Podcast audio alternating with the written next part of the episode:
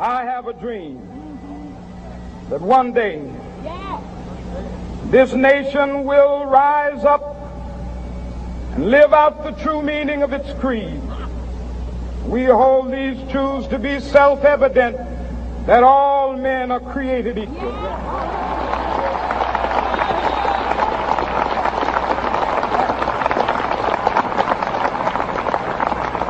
I have a dream that one day on the red hills of Georgia, the sons of former slaves and the sons of former slave owners will be, be able to sit down together at the table of brotherhood. I have a dream that one day,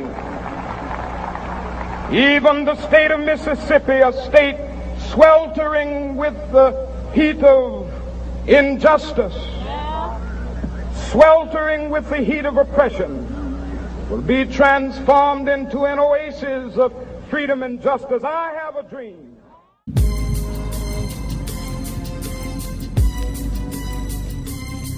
You want to tell me what this is all about? Salve, salve galera, tá começando mais um No Ar com Elas. Hoje eu tenho aqui de novo comigo Rafa Storm, maravilhosa. Oi, meu bem. Oi, gente. Tudo bem com você? Tudo ótimo. E com você, meu amor? Tudo bem também, graças a Deus. Hoje eu tô mais feliz ainda porque hoje a gente tem uma convidada super especial aqui para falar com a gente sobre um tema super importante também. Hoje a gente tem aqui uma historiadora, mestre em ciências sociais, formada pela Universidade Federal do Espírito Santo, que é aqui da minha cidade. Uh, ela também é videologer. É maravilhosa, é a Renata Beatriz. Ei, Renata, tudo bem? Tudo jóia, meninas. Que prazer estar aqui com vocês no podcast. Acho que vai ser ótimo o nosso papo. Com certeza. Hoje a gente vai falar sobre um tema super importante que está super em voga, que é o racismo. Um tema tão antigo que, infelizmente, atinge tanta gente na atualidade.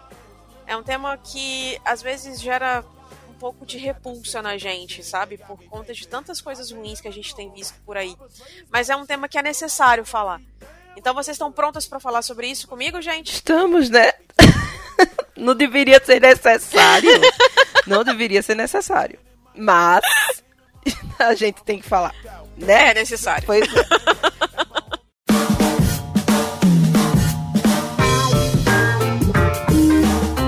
Você está ouvindo No Ar com Elas.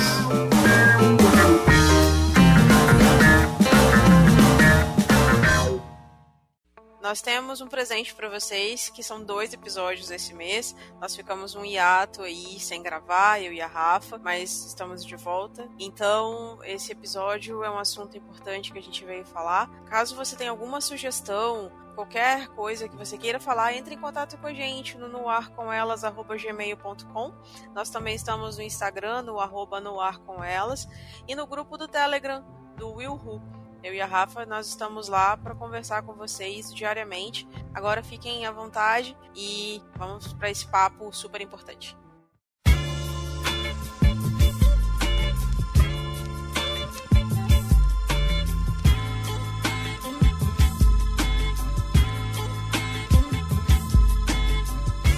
Ultimamente as pessoas, elas andam muito preconceituosas, né?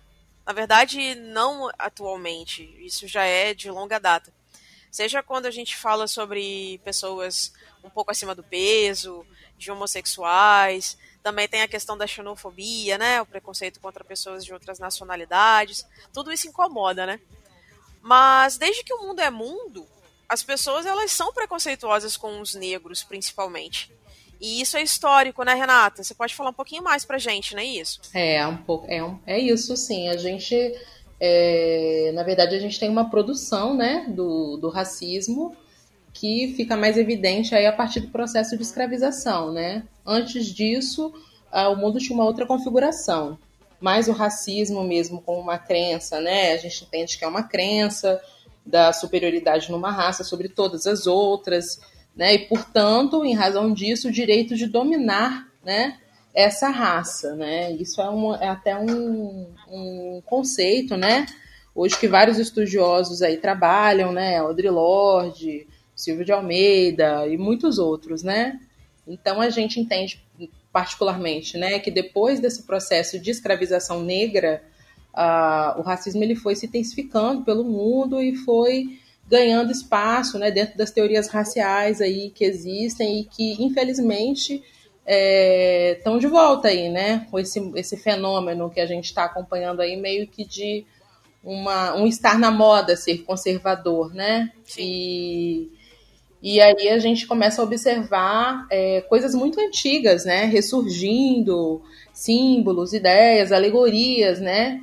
Ao racismo, ao fascismo, ao nazifascismo, né? E, e é isso um pouco que tem acontecido não só no Brasil, mas no mundo inteiro, né? Que está vivendo esse cenário. Em vários países a gente observa essa escalada aí desse sentimento e a gente acompanha isso com os amigos negros também que moram fora do país, né, que vivem essas situações em outros lugares. Maravilha. A gente fazendo pesquisas, na verdade, o que, que acontece? Esse ano uh, completamos 130 anos da assinatura da Lei Áurea, né, que foi no dia 13 de maio de 88. Não que isso faça diferença, mas é uma coisa que a gente está falando de história, então a gente tem que resgatar isso aí. E apesar de serem mais que a metade da população brasileira, Uh, os negros e negras são 76% né, da população e são, é, de acordo com o IBGE, os que são, são 10% deles são os mais pobres. Então, assim, é uma taxa muito alta, sabe? Infelizmente, hoje, para os negros é tudo muito difícil, né? Sempre foi. Mas continua sendo. Vocês acham isso? Como é que tá para vocês hoje na atualidade? Vocês que são negras, né? A Rafa é e a Renata também. Renata, você quer comer? Renata, você quer começar, Renata? Pode ser você, você eu vou em seguida, te acompanho. Hoje o podcast é de vocês. Ai, gente, olha só. É complicado. Vamos lá. É... A gente tem. Vamos falar do Brasil, tá? Eu vou me, eu vou me ater ao Brasil. Fica à vontade. Porque é uma coisa mais da nossa vivência. Então vamos. A gente tem uma, uma lei que liberta escravos, né? Entre muitas aspas. E aí a gente tem uma a gente tem uma, uma falsa ideia de que fizeram um grande favor libertando os escravos e que aí tudo foi muito lindo e que o Brasil acolheu esses pobres coitados sabe, que estavam passando por, por, um, por um regime de escravidão e que agora estava tudo bem, que agora eles eram livres e tinham todos os direitos. E não foi isso que aconteceu, tá? Não, e o mais interessante é tratar a, a princesa Isabel como mártir, né? Ela é maravilhosa, não, ela é ela linda. É maravilhosa, tá? Ela fez isso, tá, gente? Não foi porque ela era boazinha. Não porque ela quis. Porque não tinha mais como manter um, esse regime. Não tinha mais como ter escravidão. Primeiro ponto. E aí você vai, liberta os escravos e deixam ele à margem. Hoje a gente tem a maior parte da população negra em situação de marginalidade. Quando eu digo marginalidade, não é marginal não, tá?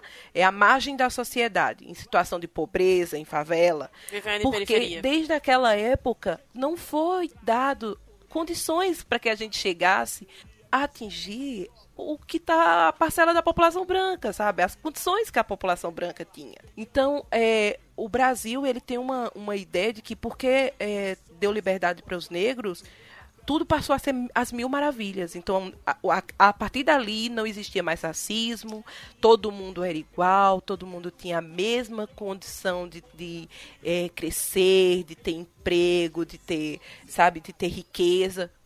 Isso é uma, uma balela tá? Isso é falso. A Renata tá aqui, ela é o historiadora, então ela vai falar muito melhor que eu sobre isso. é, a gente tem no Brasil ainda uma tentativa de branqueamento grande, ainda vindo dessa, dessa ideia de que é, aqui a gente pensa que miscigenar, que é lindo a miscigenação. Não foi miscigenação, não foi uma coisa bonita, gente. Tentaram branquear a população, tentaram misturar a raça para ver se lavava a cor, sabe, para deixar as pessoas mais claras e não conseguiram. E aí surgiu o ideal da miscigenação, porque o povo brasileiro é miscigenado, é misturado e aqui é lindo. E não é. Tá? Não é. Então, hoje, é, o que me assusta, é como a Renata disse, o que me assusta é que a gente está tendo um, um retorno e um aval é, para ser pra, como se tivesse ok ser racista, sabe? É, antes sempre sempre existiu racismo e no nosso país racismo é crime e antes isso era feito de uma forma velada. Só que agora parece que as pessoas resolveram que tá ok ser racista tá ok você chegar numa, no meio é, na televisão e dizer que é, a, a gente tem medo de preto, de andar do lado de pessoas pretas, que a gente é, que a polícia mata pessoas pretas porque elas são quem comete crime é preto, porque marginal é só preto, sabe? Como aconteceu recentemente essa semana. Então, eu eu tô indignada. eu tô tão indignada, gente, esses últimos dias que eu tô sem conseguir formular direito o pensamento. Respira fundo. Sabe? Eu tô. Volta pro seu cerne. É. que assim as coisas dão certo. Assim funciona. eu, tô, eu tô muito, eu tô muito indignada. Então, assim, é, o racismo. Ele, Mas não tem como não ficar indignado. É, o racismo ele tá aí faz séculos. Mas o, agora me dá medo porque eu imaginava que a gente estava evoluindo. E eu noto que a evolução foi muito pouca. Sabe, eu, eu noto que os pensamentos daquela época, sabe, da época que a gente ainda estava em senzala, continuam aí. Firme e fortes. Né? De supremacia branca, de eugenia. E, gente, isso é muito medonho, sabe? É muito bizarro que em 2020 é, a gente se depare com os, os discursos que estão circulando na sociedade sabe? principalmente a brasileira, que a maior parte da população brasileira é negra. É de uma incoerência. É verdade. Que beira o absurdo, sabe? E você vê, por exemplo, bala perdida só encontra corpo negro. Você não vê branco morrendo com bala verdade. perdida. Você não vê confusão acontecendo ou susto. Gente, mataram um barbeiro semana passada ah, a gente se assustou e matou um barbeiro negro. Poli a polícia a polícia se assustou e matou uma pessoa inocente, um negro inocente. Porque se assustou. Isso, olha o motivo, cara. Porque se assustou. Primeiro que não há motivo para você assustei. matar uma outra pessoa, principalmente um motivo torpe, sabe? Gente, como assim você se você é um policial? Você se assusta com uma pessoa que não estava armada e você mata. Pois é. Agora você se assustou porque ele era negro, né? Não, e sabe o que, é pior? é que na maioria das vezes esse, essas atrocidades são cometidas por, por quem deveria nos assegurar. Por quem deveria manter a nossa segurança. Sabe? Se você não pode confiar na polícia, você vai confiar em quem, Jesus? Sabe? Não, não tem coerência. Entende? Mas e você, Renata? Fala pra mim. É, tô ouvindo aí vocês conversando e tô refletindo aqui, mil ideias, né? A gente uhum. acaba. É... Vocês perguntaram sobre como é para uma mulher negra, né? Hoje a questão uhum. do racismo, né? Sim. Bom, eu sou eu sou uma mulher negra, sou uma intelectual e o que a gente vem observando, né? Assim, já já de um tempo, né? É uma escalada desses desses movimentos aí de ódio crescendo, né? E, e sendo estimulados aqui no Brasil e no resto do mundo, como eu falei antes. E, é... Mas eu acho que a grande questão, assim, que é o mais importante da gente tocar para falar sobre a questão do racismo, é que a... vocês pontuaram aí muito bem, né? Que a população negra é a maior parte da população brasileira, né? Cerca de metade da população, um pouco mais é negra. Então, é, dentro disso, dessa ideia, fundamental é a gente entender que o racismo não é um problema do negro. O racismo é uma problemática branca. Sim. Enquanto a gente não tiver uma sociedade mais igualitária para os negros, ela não vai ser uma sociedade boa para ninguém. Porque se um país não é bom para metade da população, ele não é um país bom para ninguém. Então, assim, enquanto a gente continuar tratando o problema racial como um problema menor, como um problema do outro, como um problema uh, que está ligado somente, tão somente à ofensa, não, a dimensão, a dimensão que o racismo ocupa na vida das pessoas e as consequências dele na sociedade acabam se traduzindo, inclusive, na nossa pobreza material enquanto país. Porque é, se um, jovem negro, uma jovem negra, ele não consegue é, chegar a desenvolver todo o seu potencial porque ele não tem oportunidade, quem perde com isso é o país, não é só o jovem. Então, assim, o que precisa mudar radicalmente, na minha visão, também é essa ideia de que o racismo é um problema de negro, é um problema do movimento negro. Então é sempre um problema do outro, de quem está fora. E aí, se eu não estou inserido nesses movimentos sociais, ou se eu não sou uma pessoa negra, isso não me diz respeito. Então a gente acaba, é, é, eu acho, no Brasil, vivendo essa falsa ideia, né? Então, assim, entrando mais no tema da história, né? A gente faz um paralelo aí, muito se faz um paralelo com a história americana né? Provavelmente porque os Estados Unidos são uma grande potência. Se fosse a China, a gente se compararia com a China. Se fosse a Índia, a gente se compararia com a Índia. Como são hoje os Estados Unidos, essa comparação acontece em todo momento, até porque também foram dois países em que houve a escravidão negra. Mas uh, é muito importante a gente entender uh, que nos Estados Unidos 20% da população é negra. É muito menos do que aqui. Porém, Porém, o movimento de ações afirmativas nos Estados Unidos é muito mais antigo do que o nosso. Uhum. Então, isso permitiu que se criasse uma classe média negra que estivesse em postos de direção e de comando e que as pessoas hoje elas tenham um pouco mais de direitos do que nós temos aqui no Brasil. Então, uh, e apesar disso, são mortos lá também, também são executados lá. É, então, assim, acho que é fundamental, o primeiro ponto é entender isso. O racismo é uma problemática branca, o racismo não é um problema dos negros. Esse é o primeiro passo, eu acho, para que a gente comece a se perceber como parte do problema, uhum. né? É, então, assim, é muito comum dizer no Brasil de que a, a, o Brasil é um país racista, mas não tem pessoas racistas. Algumas décadas atrás, inclusive, foi feita uma pesquisa onde você fazia duas, o, o entrevistador fazia duas perguntas. Você acha que o país, o Brasil é um país racista? E as pessoas diziam, sim. Você é racista? Não. E aí a gente tinha essa essa dicotomia. Então assim, o que acontece é que a gente teve de fato, como a colega aí bem colocou, uma política de branqueamento. Existem cartazes da prefeitura de São Paulo, de São Bernardo, de 1937, com, é, com exortando as pessoas né, a contribuir para a pureza da raça, dizendo que é um crime transmitir os seus males à sua futura prole. Tudo isso está ligado a uma ideia de degeneração, de que havia uma população que era degenerada, né? E que era mais inclinada a cometer crimes, a ter problemas, inclusive problemas de saúde, a epilepsia e outros problemas que eles listavam como fruto da hereditariedade. E tudo isso estava ligado ao quê? As teorias eugenistas, que dividiam o mundo em três grandes grupos. Então você tinha é, os amarelos, os brancos, os negros, né? E os ditos em quatro, né? E os vermelhos, né? Que seriam aí os, os povos indígenas, os povos do Pacífico e esses outros povos.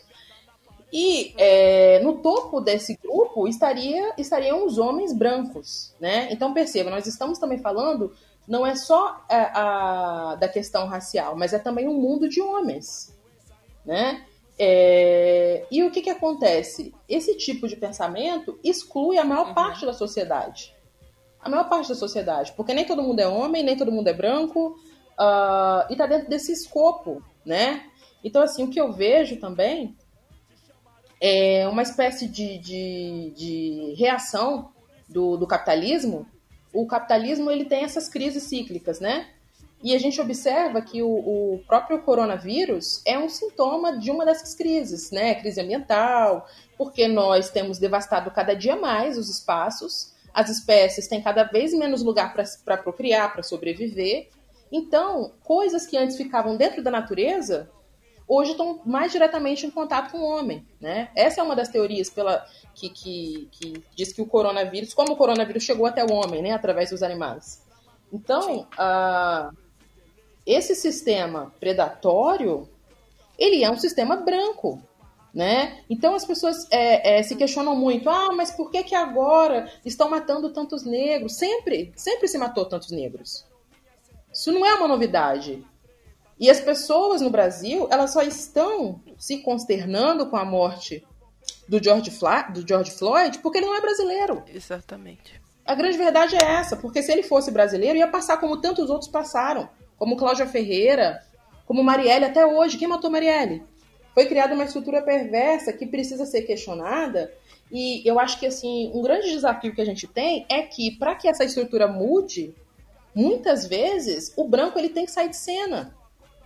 E é isso que a gente muitas vezes não consegue, né?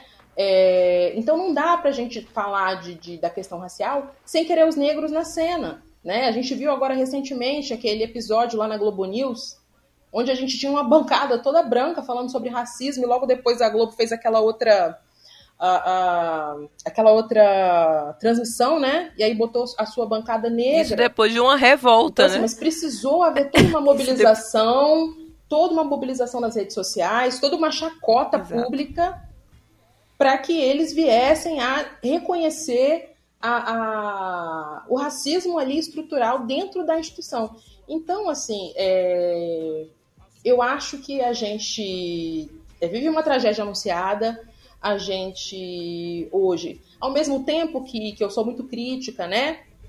A tudo que está acontecendo agora, a uma reprodução do Black Lives Matter, né? Sem a menor consciência por parte de muitas pessoas, muitos grupos né? É, ao mesmo tempo, eu também vejo com otimismo, porque as pessoas que é, realmente sentirem o, o desejo de, de, mudança, já estiverem realmente nesse processo, elas podem se engajar, né?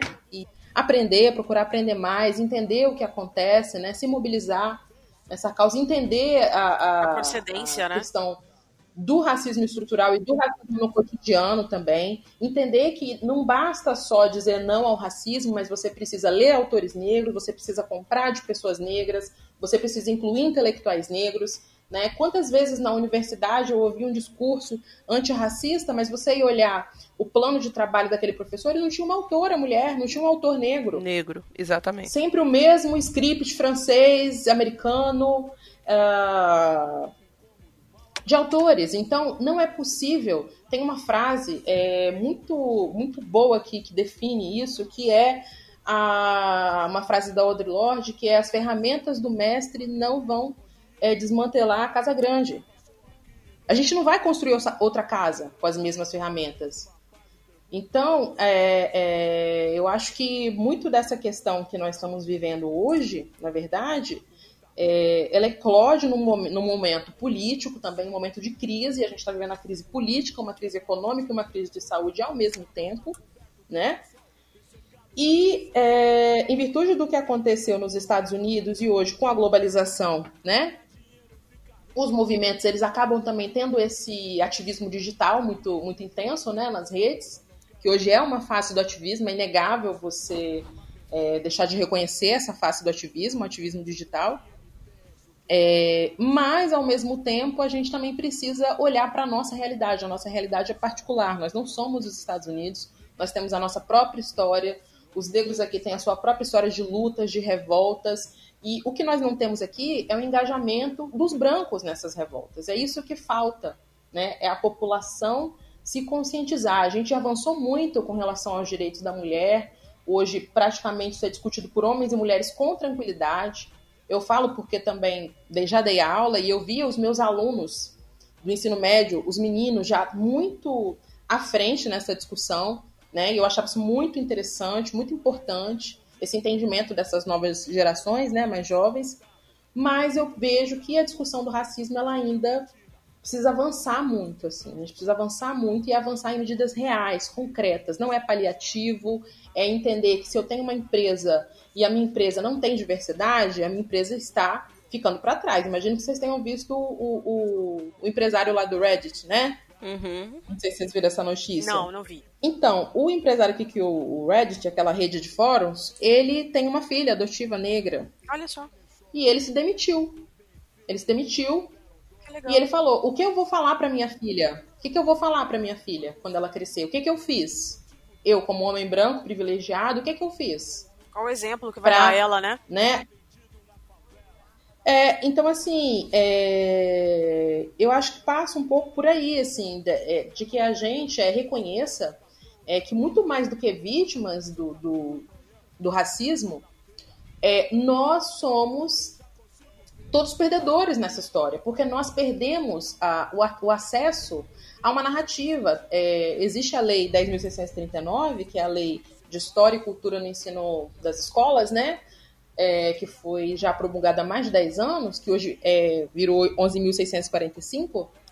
Mas na lei, quando a gente pega o parecer do Conselho de Educação, que é lindíssimo, né? Existe todo um parecer de uma professora, doutora negra, doutora Petronilha, onde ela fala: é preciso também trazer a consciência racial, consciência negra para os brancos.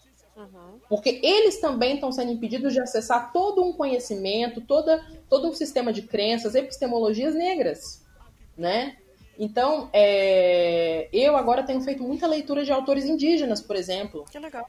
Tô adorando, é outro mundo, são outras, outras formas de enxergar a realidade, né? Eu, por que, que eu não tive isso no ensino médio? Por que, que eu não li esses autores antes?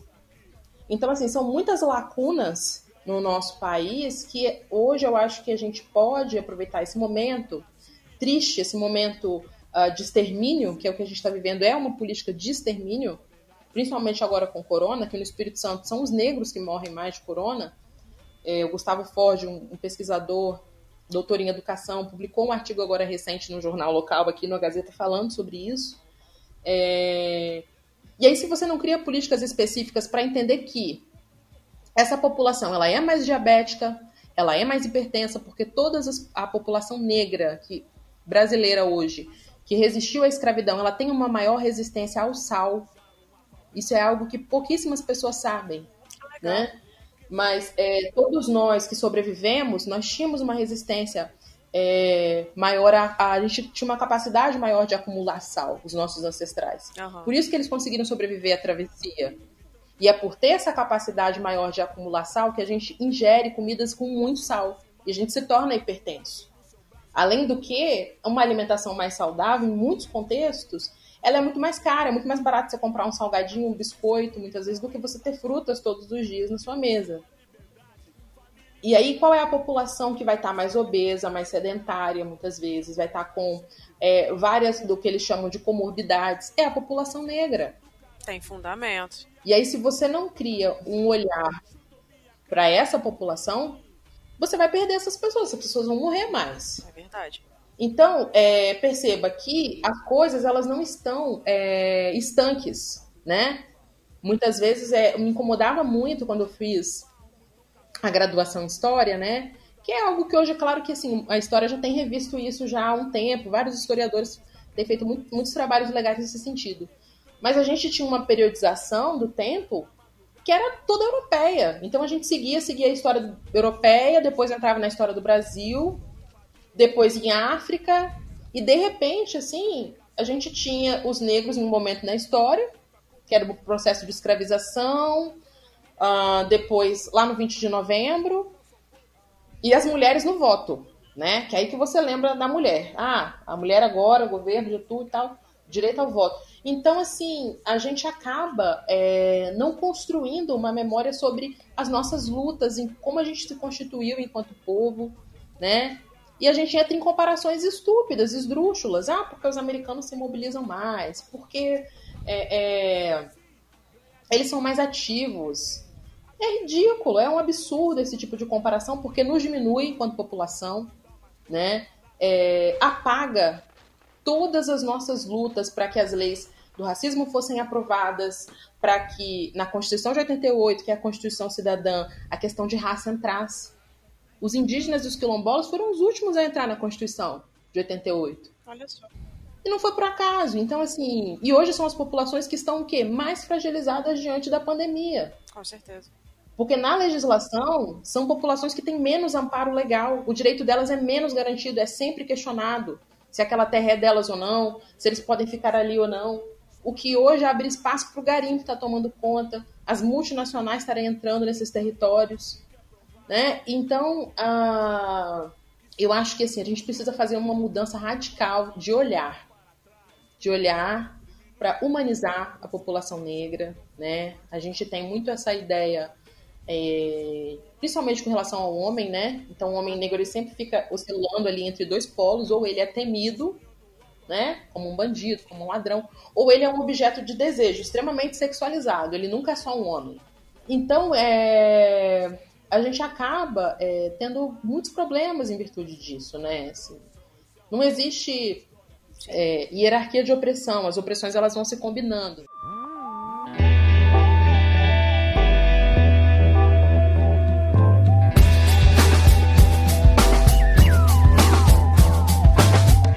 Deixa eu te fazer uma pergunta, Renata, mudando aqui rapidinho o, foco. É, O que, que acontece? À medida do, do tempo, assim, à medida que o tempo vai passando, ah, vários movimentos vão criando um símbolo, né? A gente agora tem visto, por exemplo, aquela bandeira, né? Que é. Todo mundo tem colocado assim: ah, professor antifascista, mulher antifascista, é, historiador antifascista e tal. Então cada um coloca o seu. a, a sua função ou a sua característica e tudo mais. É, caso. Exato. Para combater o fascismo. Enfim. É, tem também um outro que gerou polêmica recentemente, é, que é uma mãozinha, que é do movimento dos Panteras Negras. Sim, sim. Então, você acha que esse que tá surgindo agora, né? Surgindo entre aspas, esse que agora tá em voga, esse vai ficar por muito tempo? Ou os símbolos eles vão se renovando de acordo com o período? Como é que é essa história, assim? Então, isso é- isso- essa pergunta que você fez é muito interessante, porque é, os símbolos, né, eles é, carregam com eles toda uma história, né? Uhum.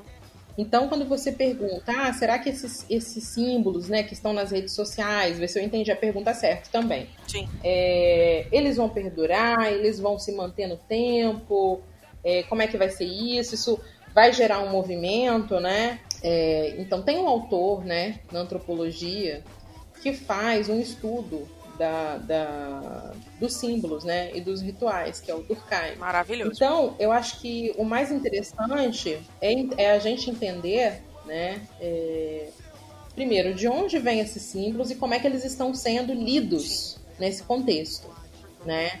Então, as redes, as redes, elas acabam, é, em muitos momentos, esvaziando alguns significados das lutas, né? Isso tá, inclusive, no livro da Djamila Ribeiro, no Que é Lugar de Fala, né? Esse, desculpa, Rê. Então, a gente tem Esse, que... esses símbolos, eles podem, inclusive, ser modificados, é, eles podem ser é, identifi- identificados, desculpa, interpretados de maneira errada? É, eu não digo de maneira errada, porque eu acho que não tem certo e errado na vida, né? Na realidade. A realidade, ela não, não, não cabe, não comporta Sim. essa, essa forma de interpretar, né? Mas, na minha opinião... Maneira errada que eu digo no sentido, assim, de ser, de repente, uma coisa e aí uma outra pessoa que não conseguiu interpretar aquele símbolo achar que é uma coisa e não é, entende? Por exemplo, eu vou te falar porque que aconteceu isso recentemente com meu namorado. É, ele estava em discussão por conta dessa, desse símbolo dos Panteras Negras, que era um movimento ativista, né? É, eu não Sim. lembro de quando, mas enfim. É, então, 60. o amigo dele. Oi, desculpa. Década de 60. Você falou, não lembro de quando eu falei. Década de 60. Isso aí. O que, que acontece? Um amigo dele estava discutindo com ele porque é, dizia que era uma apologia a brigas, a confusões e tudo mais e tal. E o meu namorado, também historiador, ele começou a falar para ele do que, que se tratava, explicando como é que surgiu o movimento e tal, aquela história toda, para tentar fazer com que aquela pessoa que estava com um discurso de ódio, que ela tentasse ficar mais Uhum, tranquila, uhum. sabe? Então, por isso que eu tô te perguntando nesse sentido, entendeu? Porque ele tava interpretando totalmente Uhum. diferente. Ah, isso é muito bom. Então dá para voltar para Durkheim, né? Para Durkheim, é, a gente representa o mundo através dos símbolos, né? Então essas representações, elas vão expressar coisas, mas elas precisam ser decifradas, né? Então o símbolo sozinho, ele não diz nada, ele tem um contexto, né? Então, como você falou, é, o seu namorado já tinha, né, historiador, tem uma, uma, uma noção, né, do que aquele símbolo carrega, representa, é. E aí uma outra pessoa que tem uma outra leitura do mundo, diferente dele, com certeza, né, muito provavelmente, fez uma outra leitura a partir do olhar que ela tem, né? Sim. Por isso, porque os símbolos por si só, eles não carregam o discurso. Eles precisam ser decifrados em termos daquilo que eles ocultam, né? Então, assim, é, não sei se eu estou me fazendo entender, mas. É, Ah, sim. Pra... Então, assim, o que, que é. Acho que a grande questão também, é, hoje, com a utilização desses símbolos nas redes sociais, né? A identificação que as pessoas têm buscado com o, o antifascismo, né? É, isso tem gerado muito, muita discussão, porque muitos de nós é, entendem que essa, esse movimento antifascista apagou a pauta racial né? No momento em que isso estava começando a emergir aqui também, por conta do Black Lives Matter lá nos Estados Unidos. Mas vocês podem pensar, me perguntar, mas Renata, todo, todo antifascismo não é necessariamente antirracista? É. Na sua origem, se você for pegar lá os teóricos do fascismo, aqui no Brasil tem o, o Leandro Ponder, né? A gente pode entender que sim, mas é, a gente tem o nosso racismo brasileiro, a gente tem características muito próprias dessa, dessa questão racial, né? Que não se equiparam a outros países, porque a gente tem a nossa história, a nossa, enfim, a nossa configuração social, uh, a gente tem essa ideia, né, do mito dessa democracia racial, a gente criou, a gente forjou uma ideia, porque isso foi construído historicamente, né, de que nós seríamos um país harmônico, é, onde as relações raciais elas são mais amistosas. Então aqui a gente é um povo cordial, é um povo educado, né? E isso, na verdade, isso é uma construção social. Né? O Brasil é um país que foi forjado em, extrema, em relações extremamente violentas, né? uma política de extermínio do, da população indígena. Até pouco tempo atrás, nós éramos aqui o estado que mais matava mulheres Sim. no Brasil. Uhum. Né? Dois meses sem registrar casos de feminicídio. Yay! é. E a gente pensa, né, é, se será que não está acontecendo ou será que não está acontecendo o registro, né? É, ainda tem é... isso, né? Se os casos de Covid estão sendo isso. mascarados. Subnotificados. Casos é. de feminicídio também. Então. É, a gente fica sempre nessa dúvida, né? Com certeza. Né? Mas é. Mas então.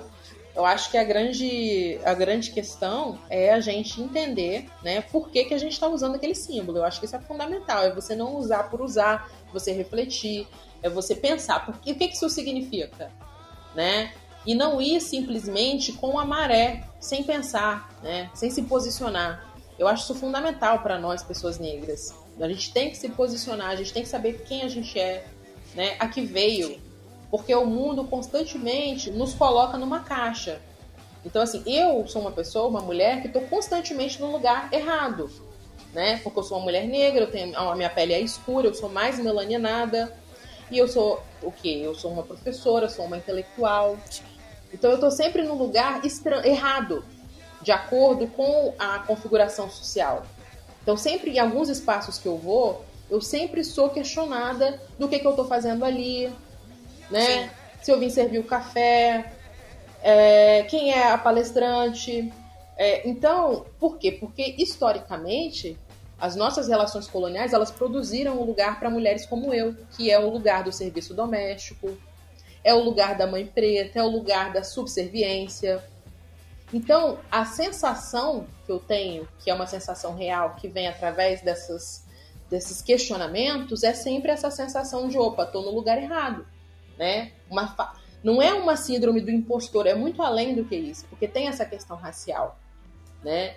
É... Então, assim, a gente tem aí, eu acho que pensar quando você fala dos símbolos é o que significa aquele símbolo, como o seu namorado colocou. Então, assim, o que, que significa esse símbolo? Por que, que eu vou usá-lo? Por que, que eu vou deixar de utilizá-lo? Né? É... o que, que ele representa? né? Até para a gente saber do que está falando, em que está se envolvendo, né? A gente tem hoje uma, um governo que usa vários símbolos que fazem alusão ao, ao fascismo, ao nazifascismo. E as pessoas muitas vezes não veem problema nisso porque não sabem o que esses símbolos significam, né? Então, a gente é, ter um, um, momento de uma, uma transmissão onde o presidente está bebendo leite junto com os seus é, é, com seus é, correligionários lá, isso é um indicativo né, de que ele está acenando né, para a nação, para alguns grupos, com um símbolo é, muito comum no nazifascismo. Então, assim, a gente acaba, é... eu acho que se perdendo quando a gente não procura saber qual é aquele símbolo, por que, que eu estou usando esse símbolo. Será que é interessante? É... Eu mesma, enquanto uma mulher negra, eu não coloquei minha tela do Instagram preta. Porque eu acho isso muito sintomático. A gente produzir no Brasil, não digo nos Estados Unidos, Estados Unidos é outra realidade. Mas a gente produzir no Brasil um apagão das narrativas negras, né? A gente teve depois daí vários, né, é, pessoas que cederam seus perfis e tal, isso aí é uma outra polêmica, que eu achei, né, de um ponto de vista muito mais útil do que você é, é, colocar uma tela preta e, e seguir fazendo o que você fazia antes, sem repensar, né? É, eu me lembro, eu tô querendo fazer um curso de, de roteiro de documentário, e aí eu fui, né, e, e vi a, a, escola que eu tô querendo. Escola com roteiristas famosos, né? Que eu tô querendo é, entrar. E aí lá, eles colocaram, né? Black Lives Matter, Vidas Negras Importam. Eu falei, pô, que legal, vou lá olhar a composição da escola. Todos os professores são brancos. Na hora eu fui e perguntei, olha, legal, vocês colocaram aí o Black Lives Matter, Vidas Negras Importam, mas na escola de vocês ninguém é, ninguém é negro. Não tem nenhum profissional negro. A gente sabe que tem roteiristas incríveis, né? A gente tem aí né? é, é, profissionais que ganharam M, mulher, mulher negra, brasileira, né? A gente tem Renata Martins, cineasta, que ganhou M, roteirista. Então, é... então não é que não tem. Né? não dá para falar mais hoje em dia um país pós-ações eu, eu acho que, chega... que não tem o profissional. O que não tem é oportunidade. Não, a gente teve recentemente um posicionamento desse sobre roteiristas negros, né? Vocês viram, né? Que foi um questionamento grande, porque a Globo, a Globo Play resolveu fazer o documentário sobre a vida da Marielle. E no, no documentário a série. E colocaram o o diretor que fez o Padilha, Padilha para fazer é botaram o Padilha para fazer. E aí o grande questionamento. O, pa, o Padilha, o mesmo que estava lá, né? Que foi completamente pró-Bolsonaro. que foi, né? Teve vários posicionamentos extremamente é, controversos. É, fazendo a série da, da Marielle. E perguntaram por que, que não colocaram uma, um roteirista negro, um diretor negro, e disseram porque não tinha. Ah, para! Gente, é, desculpa. Porque não tinha. Não, foi uma mulher. Foi uma Isso. mulher. A Antônia Pellegrino veio e falou assim: nós não temos no Brasil uma Ava do Verney e um Spike Lee. Não temos. Exato. Aí a Ava do Verney imediatamente se posiciona convoca o, as roteiristas negras para fazer uma live com ela. Gente, eu vou falar. Então, eu acho é... que isso beira a hipocrisia, sabe? Eu falo assim, eu sou branca, mas eu sei que dentro de mim tem sangue negro, sabe? Eu tenho características de miscigenação. A minha avó, por exemplo, ela é misturada. Ela é, é, misturada é ótimo, né, gente? Ela tem a miscigenação de negro com índio. Então, assim, eu sinto isso, sabe? E isso me dói ouvir, sabe? Apesar da minha pele ser branca, eu tenho sangue negro e isso me revolta. Porque o que, que acontece? Eu não sei o, o que vocês sentem, o que vocês passam. Porque, assim, eu sei que eu sou mulher, eu tenho essa dificuldade por ser mulher, porque no mercado de trabalho, por exemplo, a gente sofre muito, mas ser mulher e negra deve ser ainda pior. Entende? Então eu não sei o que vocês passam. Por isso que quando a gente começou, eu falei o podcast é de vocês. Porque vocês têm mais direito de falar do que eu entende? Então, tudo isso que vocês estão falando até agora, isso para mim é, é importante, mas me incomoda tanto que eu fico pensando por que, que o mundo é desse jeito? Por que, que o mundo não evolui? Sabe? Porque as pessoas elas são pequenas, pobres de espírito. Eu não sei se vocês concordam comigo, mas é, é, o pensamento que eu tenho nesse momento diante de tudo isso que eu escutei, gente. Desculpa, eu precisava falar. tava engasgado. A Renata, a Renata tava falando lá no começo né, do, do, da fala dela que é, o racismo não é um problema do negro. Que quem tem que resolver com o racismo é o branco. Uhum. E qual é o grande problema? É Os negros é que tem que vir discutir sobre racismo. E quando a gente discute, a gente está se vitimizando. Ah, isso é horrível. A gente está é, arrumando é, é, desculpinha para não se superar. Porque todo mundo tem dificuldade. Por exemplo, gente, o que eu mais ouvi nesses últimos dias é palhaçada de vidas negras importa. Toda vida importa, gente. Toda vida importa é, é uma fala agora que, claro, é óbvio que toda vida importa, não é isso que está sendo discutido. Sabe? A questão não é essa. As pessoas, elas elas tendem a mudar o, o, o discurso para que pareça que o negro está se colocando no lugar, tentando ser superior. E a gente só quer se igualar. A gente só quer estar tá no mesmo patamar, gente.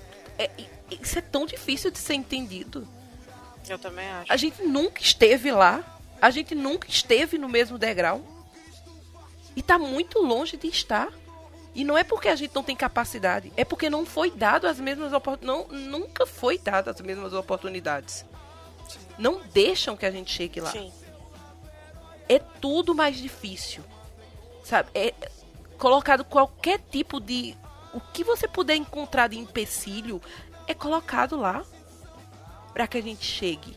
É cheio de burocracias, né? Cara, nem quando você. Olha só. É... Eu sou formada em letras. Para eu dar aula num, num, num funcionamento, no, no ensino público, eu tenho que passar num concurso. Aí você diz assim: ah, então você passa num concurso, não vê cor de pele. Ah, não é bem assim. Porque você passa por uma entrevista. Pior que vê, né? E para você passar numa entrevista, você passa pela cor da sua pele. E se você chegar lá com uma pessoa branca, você vai passar. A pessoa branca vai passar na sua frente. Não importa o currículo que você tem. É, então, assim. Inclusive, criaram a questão das cotas, né, Rafa? Hum.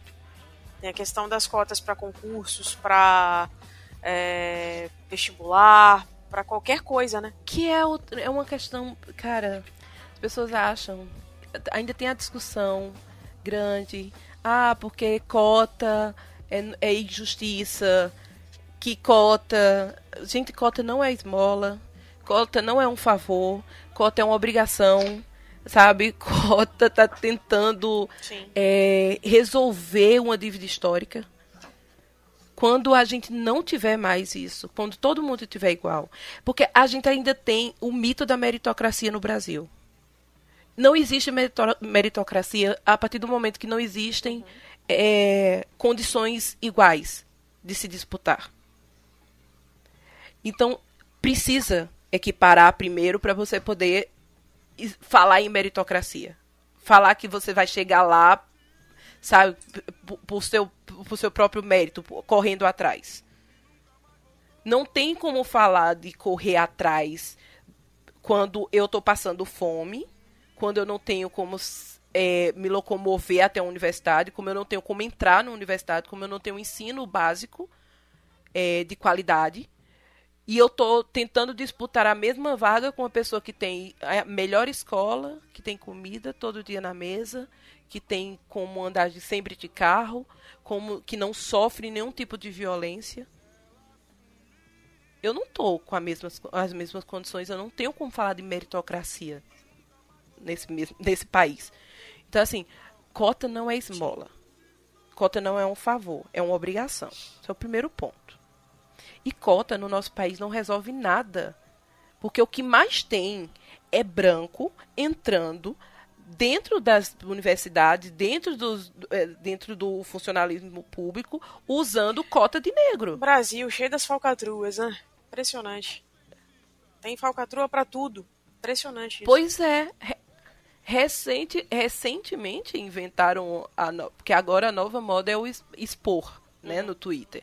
E aí recentemente, nesses últimos dias, foram, for, resolveram expor várias e várias pessoas que estão dentro das cotas e que são claramente tem pessoas loiras de olhos azuis, sabe, pessoas classe média alta usando cotas de negros, de pardos e índios. Que absurdo.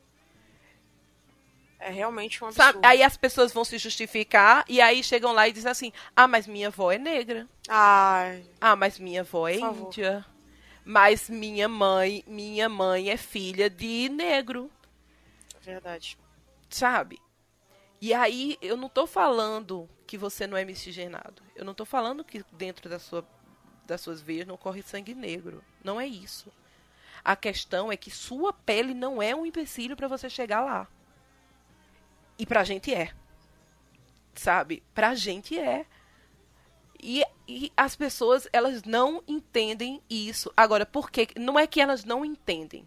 É que é muito mais fácil fingir que não entende quando é para seu próprio Exatamente. privilégio. Só É quando isso aí. convém, né? Exato. É conveniente, sabe? Fingir que nada tá acontecendo. Disse tudo. É, essa semana, a- hoje, o Porta do tudo. Fundo lançou um vídeo que é, eu, eu indico muito que as- is- assistam. É incrível, incrível. Se chama. Eu, eu, eu compartilhei ele com o título Vocês Nos Escutam. Que são basicamente duas atrizes do Porta do Fundo, são negras. E elas começam um diálogo juntas. E elas vão falando sobre a situação do racismo. E aí, no momento, ela disse: Vocês estão nos escutando? E aí elas começam: Não, eles não estão nos escutando. E elas começam a passar farinha no rosto para ficar mais clara. elas começam a dizer: Você sabe sambar? Samba aí para ver se chama atenção. Você consegue tirar a roupa para ver se chama atenção? Faz alguma coisa para chamar atenção. E aí, do nada, ela disse: Eu já sei como a gente vai resolver. Chama o Porchat e chama o outro. E chama dois homens brancos. E aí colocam os dois homens brancos para falar. E aí eles começam a conversar. E aí eles vão falando coisas absurdas do tipo: Ah, toda vida importa. Eu sei, vocês são negros, eu sei que vocês sa- passam, sabe? Mas olha, vamos falar de racismo reverso também. E aí eles começam a falar, elas dizem: Pronto, agora que eles estão com a carinha lá, a gente tampa o áudio deles e aí a gente fala. E aí a voz é delas, mas a cara é deles. Que legal. Ou seja, o que importa é a cor. A, a, a- o branco tá lá falando, sabe? E aí elas conseguem passar a mensagem. E é lindo o vídeo. Sabe? É incrível, é impactante. É, ele diz tudo. Nos mínimos detalhes você consegue perceber tudo. Então eu indico muito que vejam esse vídeo. Porque ele fala tudo que precisa ser dito nesse momento. Tá compartilhando tela preta no Instagram não resolve nada. Se não há discussão e você simplesmente vai lá e coloca uma tela preta, no- tela preta no Instagram, não resolve nada. O que eu mais vi foi gente colocando tela preta no Instagram e chegando pra mim dizendo assim: "Você tá vendo como as coisas estão melhorando? Nossa. Como o racismo está diminuindo no nosso país?" Não tá diminuindo, meu bem. Não tá. Ah, mas agora as pessoas se manifestam. Meu, meu bem, era- até a manifestação você quer tirar? Não tá diminuindo. A gente tem hoje no poder um criminoso. Porque eu não sei se você sabe, racismo é crime. O nosso presidente é racista. Ele é um boçal. fala coisas racistas antes mesmo de ser eleito. Ele é um e ele está no genocida. poder. e aí você vem me dizer que está melhorando, melhorando onde? Ah, não, mas estão derrubando estátuas de racistas pelo mundo. Meu bem, se derrubar a estátua de racista pelo mundo resolvesse o racismo, era muito fácil. Não resolve. uma coisa que eu não- Miguel caiu de um prédio essa semana. A mulher tá solta. Rafa, E vai terminar em nada. uma coisa que eu não entendi. é, Eu, sinceramente, eu não consegui entender isso. Você falou essa questão da, das estátuas, né? Sei lá, os bustos, qualquer coisa parecida. Que estão sendo retirados de vários locais. Por que, que aqueles monumentos estão lá? Se são monumentos de pessoas que escravizaram outras em outros tempos. Por que, que Porque essas o- pessoas têm que ser exaltadas? Porque a nossa sociedade é racista, meu bem. A nossa sociedade é racista, sempre foi, e as pessoas só tapam os olhos para isso. É um absurdo isso, gente. E aí a população não tá, a população negra tá cansada. Tá exausta de ser morta. Pisotear. Sabe? A gente tá exausto. Eu sei. E aí, quando a gente avança e derruba símbolos falando novamente de símbolos, quando a gente vai atrás de derrubar símbolos, isso, as pessoas chamam a gente de vândalo, de terrorista, De quem não tem o que fazer. sabe? E, e são símbolos. É um absurdo. Mas é uma sociedade extremamente racista. Nunca mais voltou, não voltou não.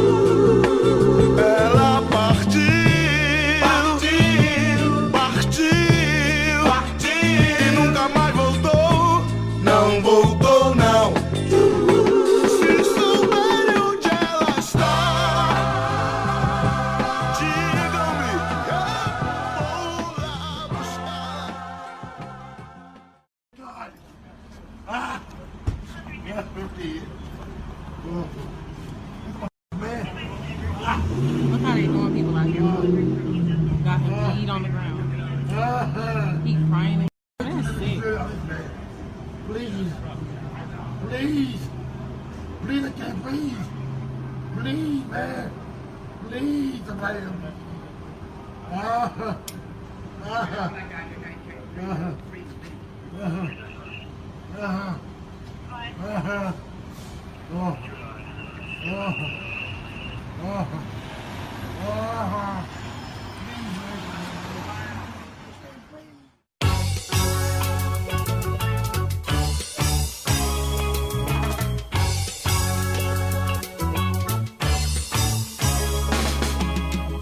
Você falou sobre a questão do, do Miguel, e aí a gente começou esse assunto justamente por conta do George Floyd, né, aquele norte-americano que foi morto na última semana, com um policial branco que pisou no pescoço dele, né, e ficou aquela famosa frase: "Eu não consigo respirar". E automaticamente a gente não consegue respirar com esse mundo medíocre que a gente está vivendo, infelizmente. Então, por conta disso, vários movimentos né, começaram a ser criados. É, lá nos Estados Unidos, é, esse mesmo que a Renata estava citando, né, o Black Lives Matter, foi criado esse. E aqui no Brasil, teve algum? Vocês tiveram conhecimento? Então, o Black Lives Matter, na verdade, é um movimento que já existe, né? Ele surgiu em 2014, com outro assassinato, que foi. Foram dois assassinatos, na verdade, o do Michael Brown, na cidade de Fergus- Fer- Ferguson, e o do Eric Garner, em Nova York também, pela, pelas polícias. Né? E desse, desse primeiro momento, a gente se criou uma fundação, né?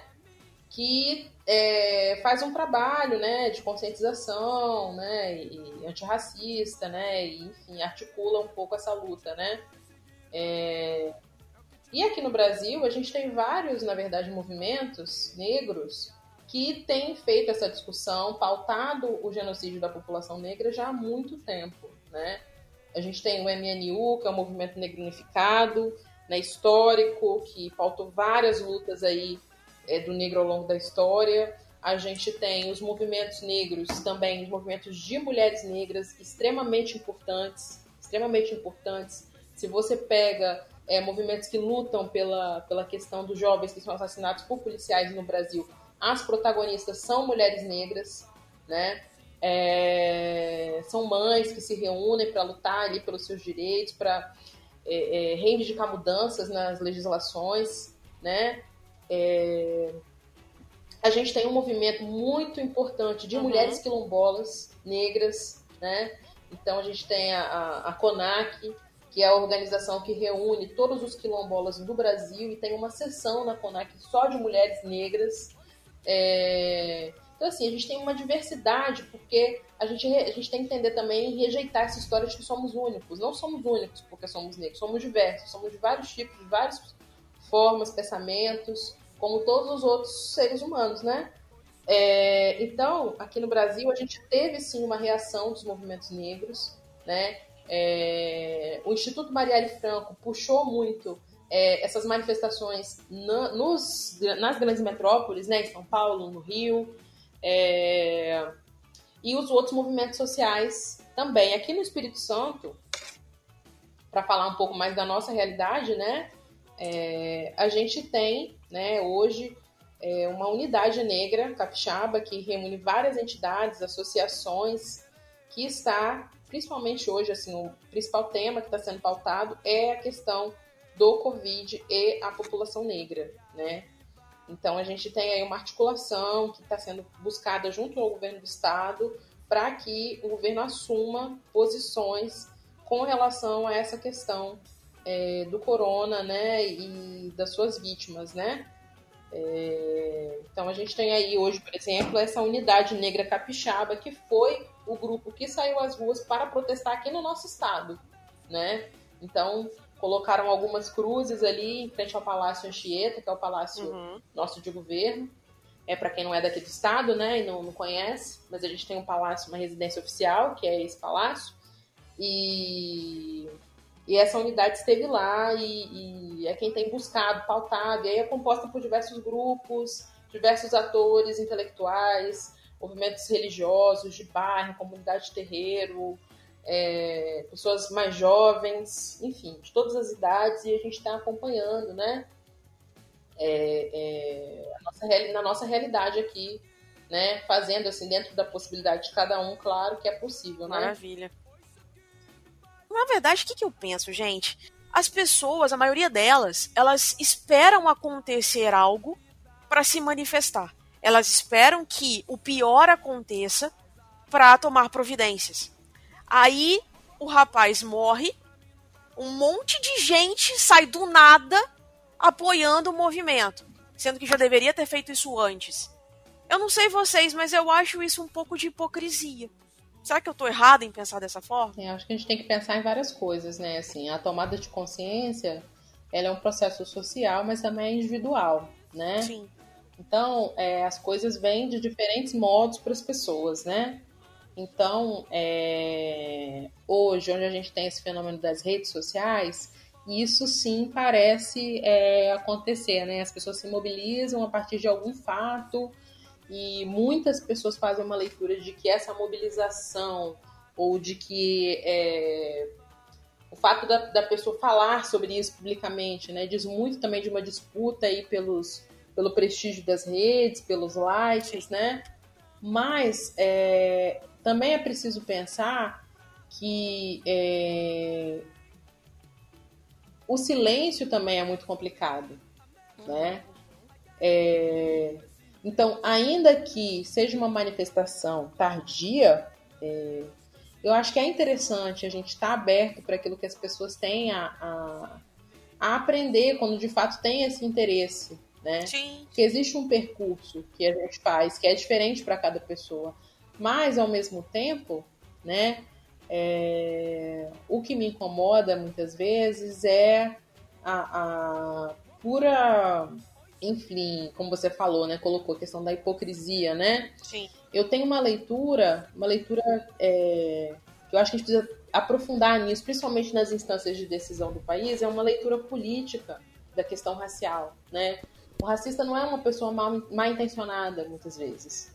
A gente tem que desvincular essas duas coisas para entender e, e conseguir ações assim para combater efetivamente o racismo. Por que, que eu estou falando isso?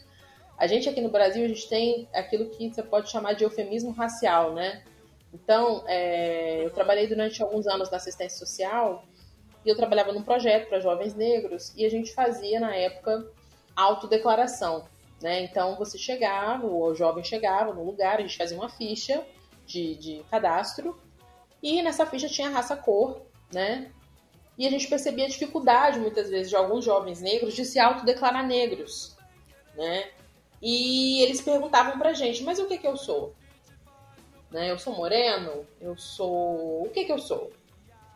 Porque a palavra negro no Brasil, ela já vem carregada de uma série de coisas negativas. Então a gente criou vários eufemismos para evitar chamar as pessoas de negras.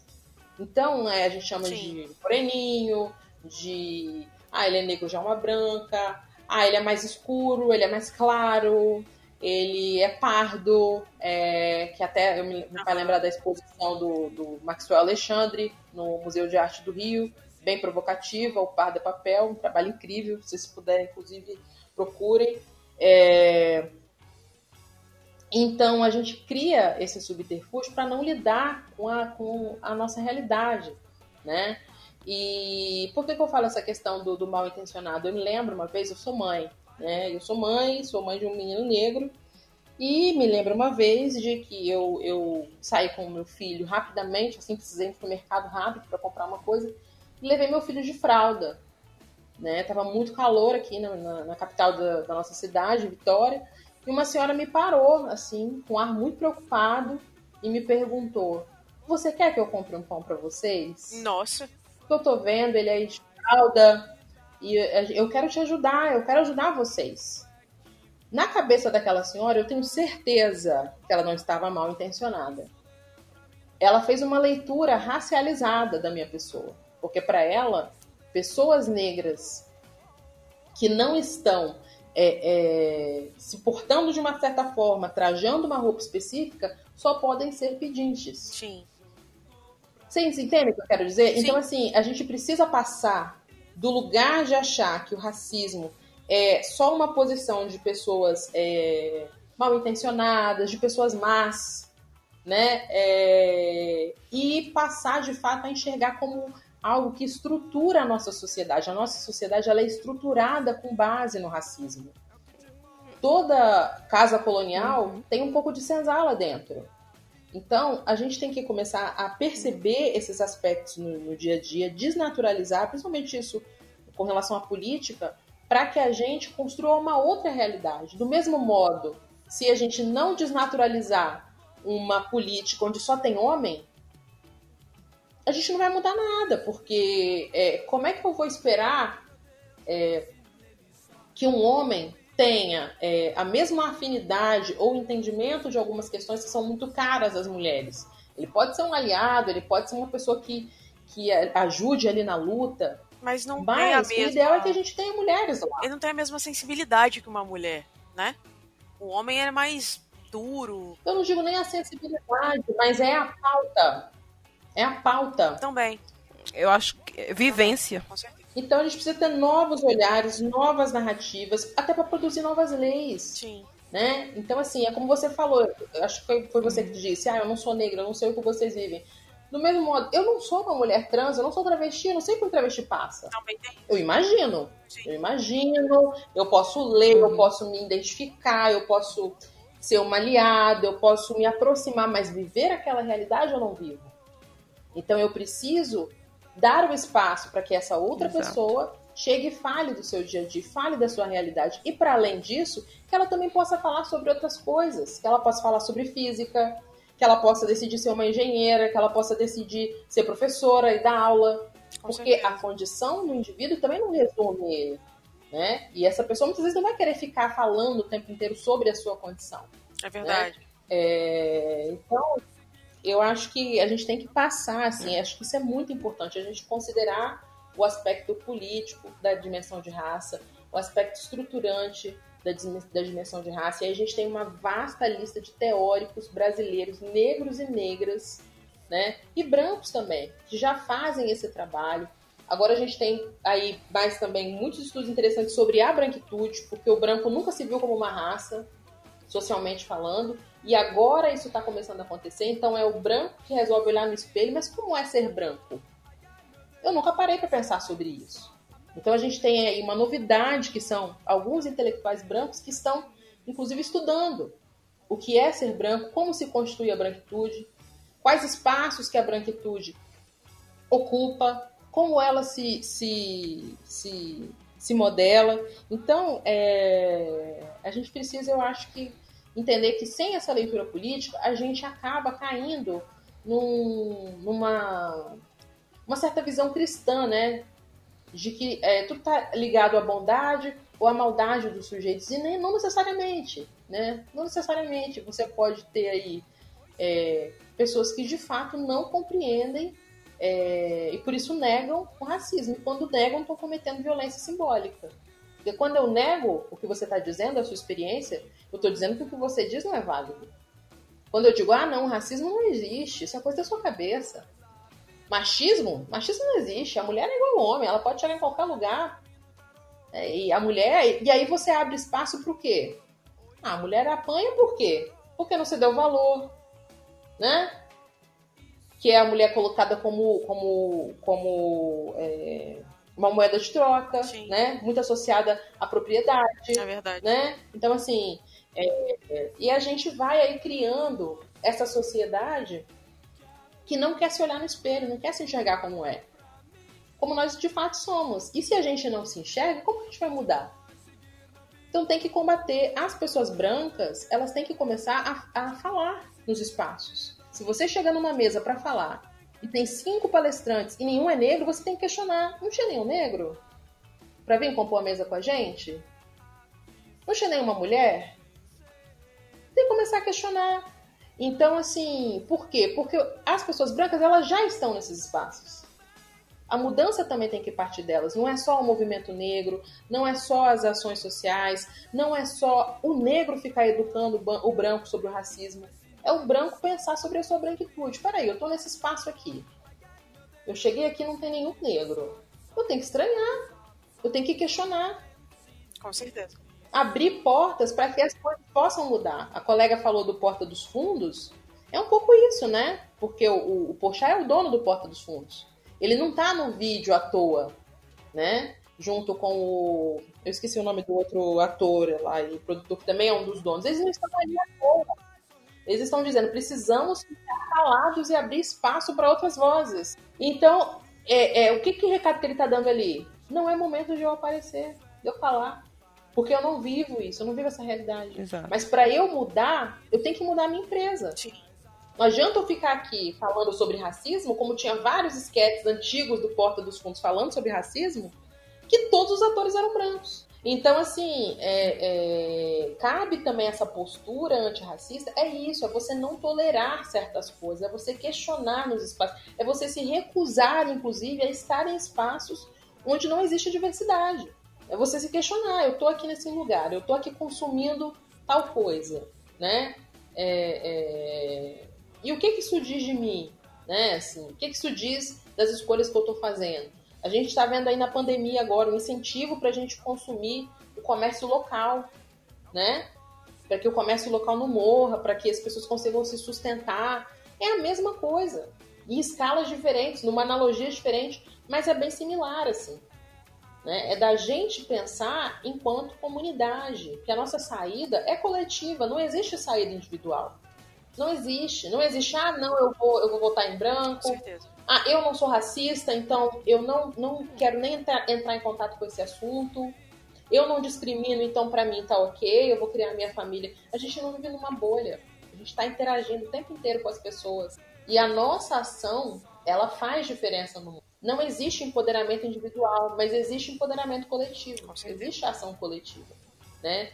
E a gente tem aí os autores da Joyce Dash, temos a Sueli Carneiro, temos a Beatriz Nascimento, temos vários, a Virginia Bicudo, que fala sobre a questão da infância das crianças negras, né? A primeira psiquiatra negra apagada foi a pessoa que, é, é, que a partir do seu trabalho, propôs e que foi aceito que a psicanálise no Brasil ela não precisaria necessariamente ser exercida a partir dos médicos, porque no Brasil, a psica... no Brasil não, nos Estados Unidos, para você ser psicanalista você tem que ser médico. Quem fez a defesa de uma psicanálise distante da medicina, como outro curso, como uma outra vertente do conhecimento, foi uma mulher negra. Quem é que sabe disso?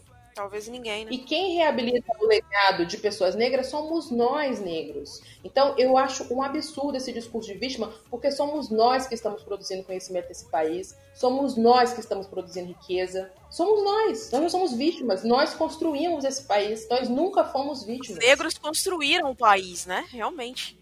Porque foi graças ao trabalho deles, graças à à cultura deles e muitas outras coisas que o país é o que é hoje.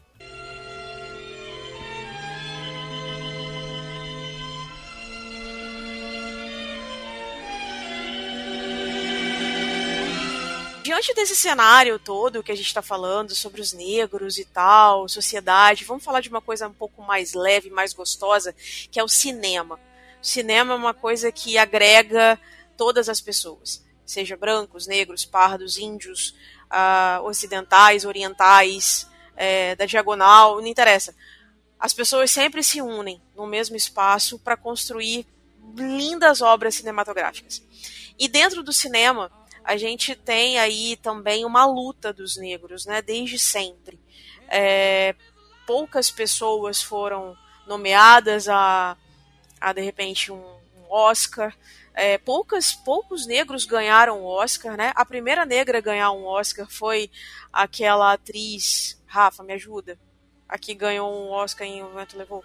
Hattie McDaniel. Maravilhosa. E aí, o que, que acontece? É, ela foi a primeira negra a ganhar um Oscar, né? E mesmo assim, quando ela foi recebê-lo, ela não pôde receber junto com os brancos. Ela teve que ficar numa sala separada para receber o, o Oscar dela, que é um absurdo, né? Mas enfim. A gente ainda tinha política de segregação, então. Exatamente, exatamente. É, uma coisa que eu acho legal, que assim, também tem aqueles que, que fazem é, o movimento acontecer, né? Por exemplo, no filme do Rei Charles, é, a biografia dele, né, que é com o Jamie Foxx, ele mesmo fala que se não aceitassem negros, ele mesmo não tocaria naquele lugar. Eu não lembro onde é. É uma cidade do interior dos Estados Unidos. Ele vai tocar junto com o grupo dele. E o dono da casa fala que se fossem negros, não tocariam. Ele fala, então vamos embora. Pega os instrumentos, junta, coloca dentro do carro e vai embora. E aí o cara começa a falar: vocês nunca vão tocar aqui, vocês nunca vão ter sucesso e tudo mais. E Ray Charles foi um sucesso. Hoje ele é o que é referência. Sabe? Então, assim, o cinema ele mostra pra gente, ele traz também muitas coisas boas, muitas lições. Todo filme eu acho que traz uma lição, né? Então é muito bacana a gente falar assim. Eu vou guardar para fazer minhas indicações eu vou guardar para fazer minhas indicações. Já tô com minhas indicações aqui. Então já pode falar. Tem um filme, inclusive, que a gente gosta muito, que você, eu sei que é do seu coração, oh. que é Pantera Negra, Wakanda oh. Forever. oh, gente. Pantera Negra para sempre.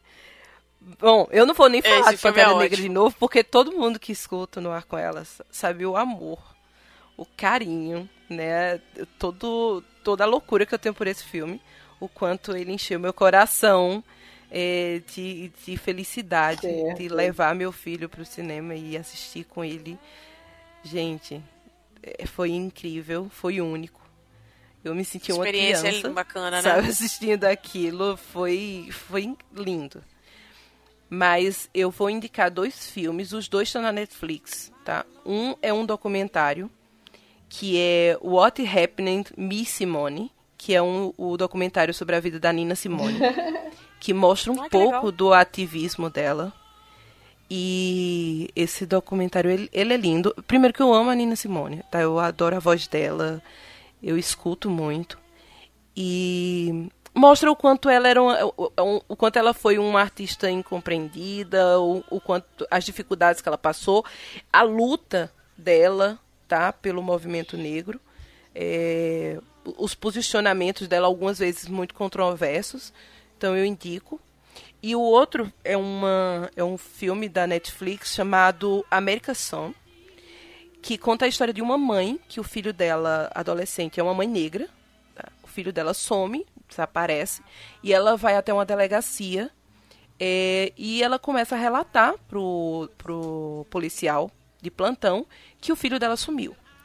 E todo o filme se passa dentro dessa delegacia e geralmente é só ela e esse policial em cena.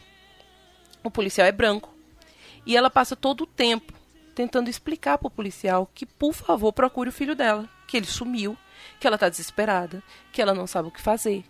E ele vai intuindo que o filho dela é um criminoso, começa a perguntar se ele não está usando droga, se ele não roubou alguma coisa, se ele não saiu pra, com algum amigo da quebrada. E ela começa a dizer que não, que o filho dela é um menino muito bem cuidado, que ele não se droga, e que, por favor, que eles estão perdendo tempo. E isso se passando horas, gente. É muito agoniante o filme. Porque você vai tomando o desespero daquela mãe, sabe? Porque o cara não faz nada, ele não ele não sabe, ele ele ignora ele é inocente, né? O, o, o, é, na verdade, mas O filho o- dela tá sumido e ele é o fi- inocente, é isso? o filho dela, você não sabe o que filho, onde o filho dela está. O que Ah, tá. o- a única coisa até esse momento, a única coisa que a gente sabe é o filho dela sumiu e ela tá relatando para um policial que o filho dela sumiu. E ela é uma mulher negra e ela tá relatando para um policial branco que o filho dela sumiu. E o policial ignora o que ela fala. Porque ele acha que porque ela é uma mulher negra, o filho dela é negro e por isso ele é um marginal. Entende? Entendi. Então ele vai dizendo pra ela que ela fica em casa, que depois ele volta porque tá se drogando e tal. Até que o marido dela chega e o marido dela é branco. E aí, gente, vocês assistam pra ver o desenrolar dessa história, porque é de indignar. Você assiste com muita, com muita, com muita dor. E eu, como uma mãe negra, de um, com um ex-marido branco e com um filho branco, já passei por muita coisa que vi ali. Da gente não ser considerada, de ser considerada babá, de ser considerada louca, de, sabe, de não ter Não voz ser capaz, né? De, de não ser capaz, sabe? De Sim. ao mesmo tempo as pessoas olharem pra você e dizer assim, caramba, por que, que o cara branco tá com, com a mulher negra e por que, que resolveu procriar com ela, Sim. sabe? Então Sim. assistam, é muito dolorido. E é mas e muito indignante. É um filme que vai te causando indignação assim progressiva. E minha indicação, minhas indicações são essas. O, o cinema, ele sempre, como eu falei, sempre tem uma lição, né, pra passar pra gente. Então, assim, esse tipo de filme, por exemplo, você é, vê como não se comportar, né, como uma pessoa dessa, tipo, em relação a esse policial, por exemplo, sabe? Porque você nunca sabe o que o outro tá sentindo, sabe? Então, assim, você pode pisar nos sentimentos de uma pessoa sem ao menos saber. a- a- ele muito. nem se preocupou, né? É, com, a, com a aflição dela. Não, mas as preconcepções, meu bem, são muito. Mas as preconcepções são muito claras Sim. ali, sabe? Na... Ele tinha toda uma teoria de por números de que adolescentes negros estariam com- envolvidos com esse tipo de coisa, então não teria sentido. Era um ele tá estereótipo, resol- né? tentando Que ele tinha resolver, criado. sabe? Quer dizer, que já é criado pela Exato. sociedade. E, é- ah, e, e- e, gente, ela chega chorando na, na delegacia e ele faz assim, mas Nossa. chama ela de barraqueira, como se ela fosse descontrolada. Mas ela é descontrolada e ela só tá chorando, ela é uma mãe Preocupada que o filho sumiu. Sabe, mas sabe aquele preconceito de que, sabe, porque não, porque ela é do gueto e ela é muito exagerada. E, e, você vai ficando agoniado. E quando o marido dela chega, ele começa a tratar o marido dela como Um se fosse lorde. uma. Sabe, ele também está agoniado, ele também está chorando, porque o filho dele também sumiu. Mas ele trata ele como. Tudo bem, senhor, vamos Entendi. resolver. Então me fale mais sobre o seu filho, nós vamos procurá-lo, entendeu? Então Entendi. tudo muda. É um absurdo. já fiquei revoltada. É incrível, gente. é, é, é, é, incri- é incrível. já tô revoltada só de você falar. É, é triste, é muito triste, gente. É muito, é muito triste. Assistir aquele filme doeu na alma. Eu imagino. É, Rê, é, eu vejo pelos seus vídeos que você fala muito sobre essa temática dos negros, né? Inclusive eu vi que dia desses você postou sobre Faça a Coisa Certa, do Spike Lee. Que inclusive é um filme muito bom que fala sobre a temática, né? Então, fala um pouquinho pra gente do seu canal e tal, filmes que você gosta. Então, eu, na verdade, eu tenho um espaço no Instagram onde eu falo sobre cinema um pouco. E eu falo sobre cinema, cinema brasileiro, cinema negro. Agora eu vou falar um pouco também sobre clássicos do cinema, porque o cinema é uma paixão minha desde pequena. Eu aprendi a gostar de cinema com a minha mãe, né? Minha mãe gostava muito dos clássicos. É, minha mãe adorava arte, né? Era uma mulher que tinha quinta série, mas me apresentou Buñuel, Godard. E eu aprendi a gostar de cinema com ela. E tô aí produzindo esse conteúdo, né? Falando um pouco sobre, sobre o que eu gosto, né? Então, nesse, nesse meu Instagram, eu dou um destaque, sim, ao cinema produzido por pessoas negras, mas também falo de outros filmes, né? de, de filmes, outros filmes que eu também gosto. Eu comecei, na verdade, o meu primeiro é, filme que eu analisei foi o, o, Na verdade, eu analisei o uso das cores no filme Faça a Coisa Certa, do Spike Lee, né? É um clássico do cinema. Sim. Apesar de, é, na época, né, ter sido é, considerado um filme muito perigoso, então na época é, não ganhou o Oscar, né? Deveria ter levado. Quem ganhou o Oscar foi um filme chamado Sexo, Mentiras e Videotape. E o Spike Lee é um, é um professor, né? Ele é formado em cinema, dá aula até hoje na universidade sobre cinema. É, é ator, roteirista, diretor. E ele, na verdade, só vem ganhar um Oscar depois, em 2016, pelo conjunto da obra, que é um Oscar meio de consolação. Né? A academia já vinha enfrentando uma série de protestos por conta das categorias em geral só terem homens brancos, né, ou mulheres brancas, é, e mulheres brancas em, pa em, papéis muito específicos também, né, em roteiro, direção mulher também não levava tanto tantos Oscars assim. E aí, com a campanha, depois da campanha, e claro, também devido à excelência, ele vem ganhar o Oscar mesmo com o Infiltrado na Clã, né? Mas, para além do Spike Lee, a gente tem muita coisa boa também aqui no Brasil e no resto do mundo, assim. Então, é eu que, que tô nessa empreitada, né, assim, se eu puder indicar, né, filmes, eu indico muito Joelzito Araújo, que é um grande cineasta, documentarista, né, tem um filme dele que tá completinho no YouTube, chama As Filhas do Vento, é um filme muito bacana, com a Thais Araújo, com a Thalma de Freitas, é... enfim, várias atrizes importantes aí na história da, da dramaturgia mesmo brasileira, contando uma história de gerações, Uhum. eu gosto muito também, um filme que me tocou muito recentemente, é, que eu assisti e que eu fiquei assim muito pensativa, né? Que até tem relação com tudo isso que a gente discutiu aqui hoje, né? É, que é o filme Atlantique da Mati Diop, que é uma uma diretora senegalesa, né? Esse filme estava no Netflix, eu não sei se ainda tá. Que legal. Né? E Atlantique é um filme lindíssimo, assim, ó. É um filme de arte, é uma joia, uma pequena joia esse filme. Onde ela fala sobre questões que atingem os Bacana. jovens africanos, né? De migrar para a Europa em busca de melhores condições de vida. É um filme lindíssimo, né? É, onde esses jovens, né? Eles acabam morrendo, né? Numa tentativa dessas e eles voltam encarnam no corpo das suas, das suas companheiras para reivindicar direitos. É um filme lindíssimo.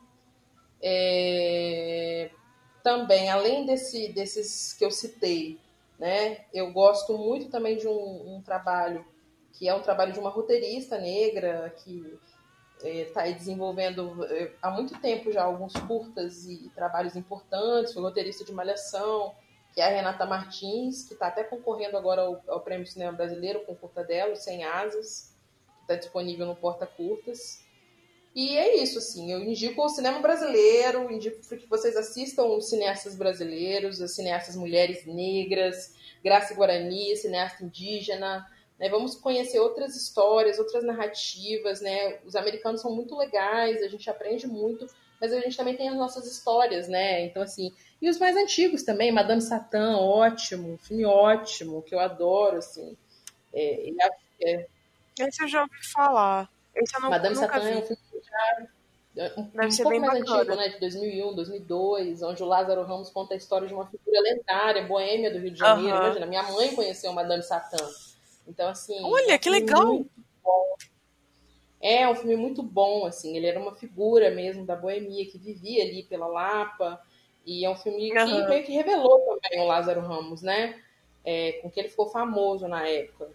Então, tem vários, várias pessoas aí pra gente acompanhar que estão produzindo seus trabalhos. É, me sigam lá no Instagram, renata.rod, que eu vou estar sempre trazendo uma conversa legal sobre cinema e sobre autores atuais, autores antigos também, autores é, que a gente pode conhecer aí, cineastas é, que às vezes não estão no mainstream, mas estão produzindo muita coisa importante, interessante, né?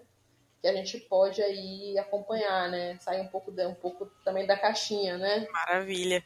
Eu sempre gosto muito dos, das produções com negros. Sabe? Eu acho que eles têm uns roteiros muito bons. É, é uma criatividade diferente, não sei o que que é. Por exemplo, tem um filme que eu gosto muito chamado Quase Deuses. Esse filme ele é de 2004, não sei se vocês já ouviram falar dele. É a história de um, um senhor, ele se passa na, na época de 1930. É, ele é um negro que é contratado como faxineiro, mas ele acaba ajudando o médico, que é responsável pelo laboratório, a desenvolver a cura para crianças que ficavam azuis por conta do sangue. É, tem um nome para essa doença, ciano alguma coisa, não lembro. E aí eles fazem é, essa experiência com cães, uhum. porque os cães eles têm um sistema circulatório muito parecido com o nosso. Então eles fazem esse processo com os cães e descobrem a doença, é, a cura para essa doença. Mas quem descobre na verdade é o rapaz, o faxineiro. Só que ele só podia, é, só quem podia receber os louros era o cientista branco. E ele só ficou no laboratório justamente porque ele ajudou a criar a, a cura, sabe? Só que no dia que o, o moço lá, o, o médico responsável, foi receber as honras, ele fez um adendo para esse faxineiro. Que se não fosse por ele, ele não teria descoberto a cura. Então, esse filme é muito legal, é muito bacana. Se vocês tiverem oportunidade de assistir, é um filme muito bacana. Ele é norte-americano mas é um filme bem legal. Tem um outro verdade, que eu acho é bem, um filme, bem legal. Né? Essa história é real, né? Sim, se é uma sabe, história real. É uma história real, né? Que aconteceu realmente é. né? lá na época da segregação Sim. racial e tudo. Sim, exatamente. É... Outro que eu acho bem legal é o chamado Corra.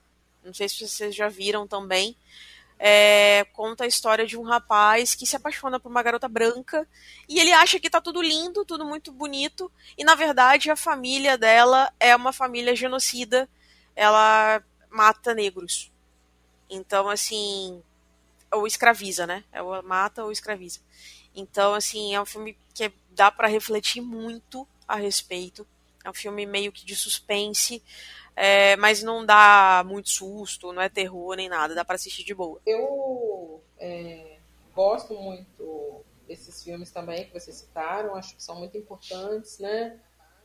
Get Out, porra, é, é, é, muito bom, né? O Jordan Peele ele criou uma produtora de filmes, ele já, já produziu outros filmes, né? Depois de Corra também, tem Us, tem Nós, com a Lupita Nyong'o, tem o Acho que hoje Nossa, é muito legal. também da produtora dele, baseado no livro. Tem uma série de filmes que vai sair agora pela Sim. produtora dele, que está trabalhando majoritariamente com roteiristas negros, atores negros. Tem um filme clássico de terror dos anos 80, 90, que é um filme que chamava Candyman, que ele está fazendo uma releitura agora com uma grande roteirista negra, diretora, fantástica, está fazendo um trabalho a partir de uma leitura é, é, racial de Candyman, e acho que vai ser um filme bem legal, uma boa aposta. Tem um filme muito bom que eu tô fazendo uma boa aposta nesse filme, que é um filme que vai sair agora em 2000, a gente não sabe por causa da pandemia, mas é um filme chamado Açúcar, que fala, é um filme de terror brasileiro, que fala sobre a questão colonial, uma mulher herda uma propriedade e chega lá, ela tem que lidar com várias questões raciais, culturais, coloniais do nosso país é, e acho que vai ser muito bom. É só colocar em qualquer lugar do Google açúcar filme, vai aparecer o trailer. Fotografia lindíssima. E acho que é uma boa aposta. O terror brasileiro vem produzindo coisas muito legais. É, e acho que, que vale a pena, né? Então tem muita coisa sendo feita aí.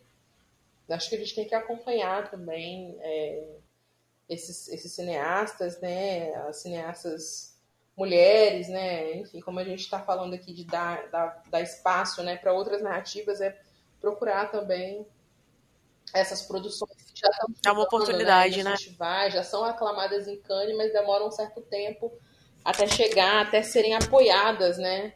Financiadas e a gente conhecer essas essas histórias, né? Eu acho que as indicações de filmes brasileiros que a Rede deu foram maravilhosos. Inclusive eu não assisti Nenhum vou ter que assistir. É um pecado. é um pecado que eu não tenha assistido. É, eu não. Eu tenho um, um grande problema porque eu não assisti é, Corra.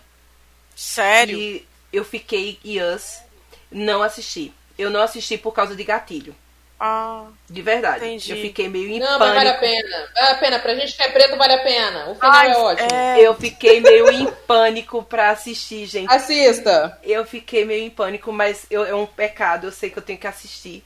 Então Você eu não vai se arrepender, assistir, não. Rafa. E É um bom filme. eu fiquei extremamente agoniada. É um filme que ne- é um filme de terror que negro não morre no final, nem no início. Que é o que Então- acontece no filme de terror geralmente, né? É.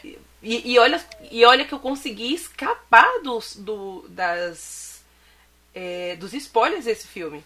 Que porque bom. eu realmente ficava meio que fugindo, sabe? de tudo que eu falava dele. Porque eu disse, gente, não, não tô preparada pra isso. Sabe? Eu já tô tão cansada. Não, mas esse, esse aí você não vai ter problema com ele, não. E nós, que é do mesmo diretor, você também vai gostar. Tenta dar uma chance pra esses dois. Não, mas eu sei que. deve- Gente, eu tenho certeza que são maravilhosos. Eu não fui meio por causa do gatilho. Mas eu vou ver. E aí é, eu dou meu feedback. Na próxima, na próxima oportunidade, eu dou um retorno. Maravilha. Na nossa gravação de e-mail. Maravilha. É isso aí.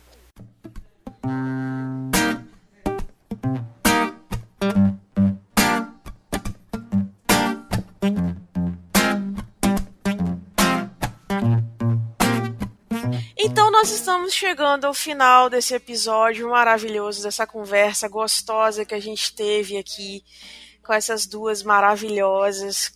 Eu só tenho a agradecer a companhia de vocês, porque foi uma conversa altamente enriquecedora. Eu tive uma aula de história com a Renata e com certeza o que a Rafa falou foi muito importante e agregou bastante ao meu conhecimento também. É, eu queria muito, muito mesmo agradecer vocês pela companhia, por terem contribuído para esse episódio. Rafa, mais uma vez, você aqui comigo, minha companhia, Oi, me ajudando nesse, nesse projeto. A gente já tem aí um ano, quase dois, né? Juntas. Já estamos quase dois anos juntos. Quase dois anos. Tendo, a gente teve um hiato, mas a gente voltou agora com força total. Uhum. E agora mais conteúdo legal pra vocês, viu, gente? O meu bem tava morrendo de saudade de você, viu? Eu também, morrendo de você. Renata, obrigada pela sua presença. Obrigada mesmo por ter aceitado o nosso convite. Nessa correria, nessa pandemia louca que a gente está vivendo, né? Obrigada mesmo por isso. É verdade. por ter disponibilizado um pouco do seu tempo. E fala pra gente onde é que a gente encontra você. Ah, eu tô, eu tô no Instagram, né? Como eu falei, tô lá no, no renata.rod. Agradecer vocês o espaço. Sou Renata Costa. E estou também no Medium, que é uma rede de textos. Eu publico lá também ensaios, enfim, crônicas, né? Mais pra frente é, a gente vai ter um site aí com essas resenhas de filmes, então acho que vai ficar mais tranquilo, mais fácil o acesso. Né? Peço para a Aline passar para vocês.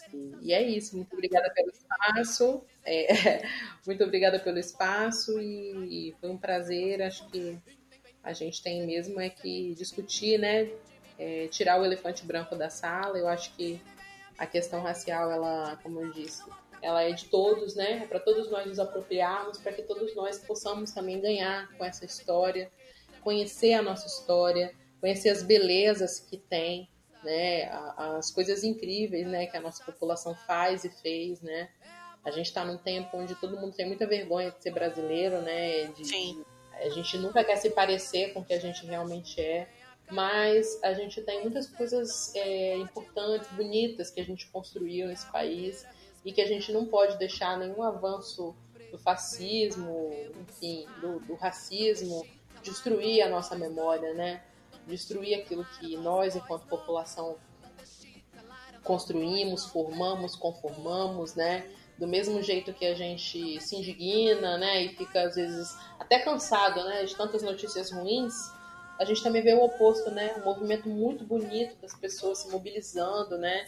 Dando respostas dentro das suas comunidades para tudo que está acontecendo, né? Então a gente vê aí escolas de samba produzindo máscaras, associações de, de moradores se mobilizando para ajudar a sua comunidade, já que muitas vezes o, o auxílio governamental não chega. Então a gente tem muito ainda, muita coisa boa nesse país, a gente não Com pode certeza. se esquecer disso. E vamos que vamos, porque a vida não pode parar, né? Então, com esses exemplos, a gente vai levando aí mais conhecimento, a gente vai alertando mais pessoas, vamos construindo uma corrente para trazer mais coisas boas e fazer um mundo melhor. Meninas, muito obrigada novamente por tudo, obrigada por vocês estarem aqui e um beijo para os nossos ouvintes. Tchau! Tchau, gente. Coração disparar, vamos reinar igual zumbi dandará, otará, otará. Vamos pro canto onde o relógio para, no silêncio coração.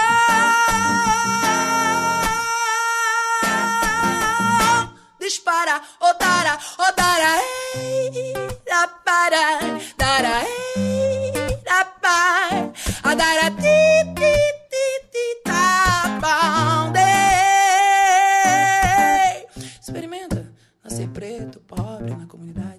Você vai ver como são diferentes as oportunidades. E nem venha me dizer que isso é vitimismo. Não bota a culpa em mim pra encobrir o seu racismo.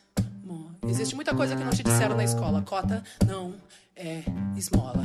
Cota não é esmola. Cota não é esmola. Eu disse cota não é esmola. Cota não é esmola. Cota não é esmola. Cota não é esmola. São nações escravizadas e culturas assassinadas. É a voz que ecoa do tambor. Chega junto, venha cá. Você também pode lutar é, e aprender a respeitar. Porque o povo preto veio revolucionar. Cota não é esmola.